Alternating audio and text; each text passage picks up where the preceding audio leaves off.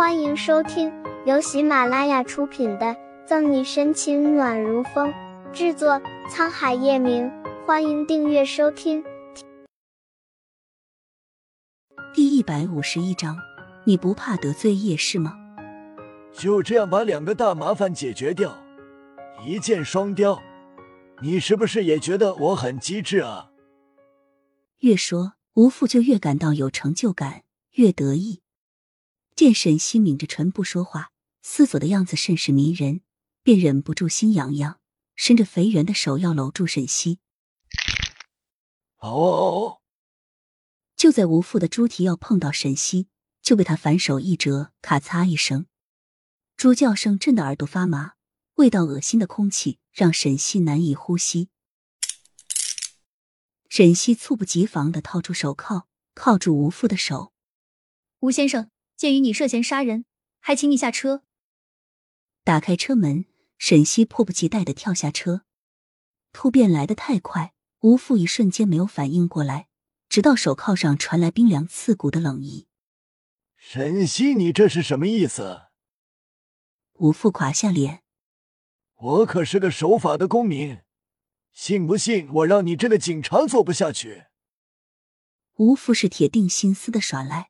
反正沈西又没有证据，是不是守法的公民？吴先生不妨听听这个。沈西拿出早就准备好的录音笔，点开。何卷的确是个很漂亮的女人，还是一个大学生，时而清纯，时而风骚，但怪就怪在她太贪心。你下套设计我？吴父怒目圆睁，皱巴巴的脸因为生气肥肉一颤一颤的。让人倍感滑稽，晃着手里的录音笔，沈西笑得顾盼生辉。现在有了证据，吴先生还有什么话说吗？对于吴父这样的人，不用点非常手段，又怎么会让他心服口服的乖乖认罪？脸色铁青，眼看着前面就是警察局，吴父冷着脸，声音僵硬：“说吧，你要多少钱才把这个东西给我？”吴父也想抢。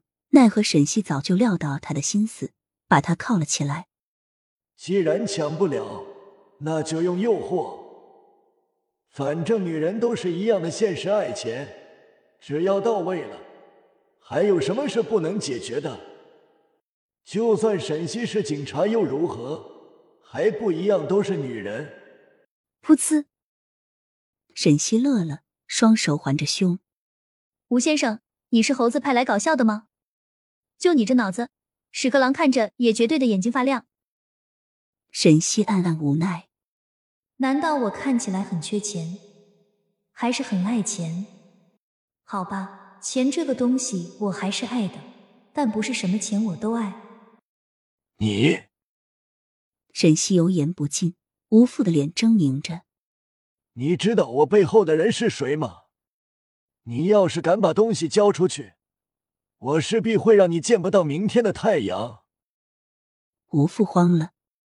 如果沈西真的把录音笔交出去，那这辈子就真的玩完了，会坐牢，没有了自由不说，以杨香的手段和能力，再知道自己设计他，肯定会。结果是怎么样的？吴父不敢去想，只希望那个人的身份可以救救他。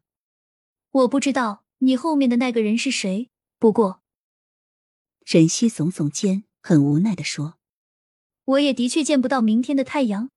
天气预报说明天是雷阵雨。”哦！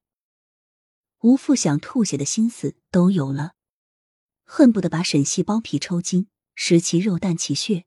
吴父紧咬着牙：“难道你不怕得罪叶氏吗？”叶氏是他最后的保命牌。叶氏，你说的是叶氏集团？沈西瞠目结舌，有点不敢相信。什么时候叶晨玉和吴父这样的宵小也有关系了？也不怕拉低他的品味？看着沈西的表情，过于激动的吴父还以为他是怕了，心放下了不少。吴父得意的摸了摸他的秃顶，知道我和叶氏集团的总裁是什么关系吗？什么关系？为了不让吴父失望，沈西顺着他的话问：“沈西府额，吴父不愧是被房地产行业所耽误的影帝。如果不是他认识他口中的叶总，说不定真的会信了他的鬼话。”五年前，水墨国际和叶氏集团就有了合作，叶总也是我的好朋友。水墨国际能有这一天，都是他在罩着。我们平时就是打打高尔夫球，串串门，喝喝美酒，谈谈生意。你说这样的关系好不好？吴父说的一本正经，一副煞有其事的样子。本集结束了，不要走开，精彩马上回来。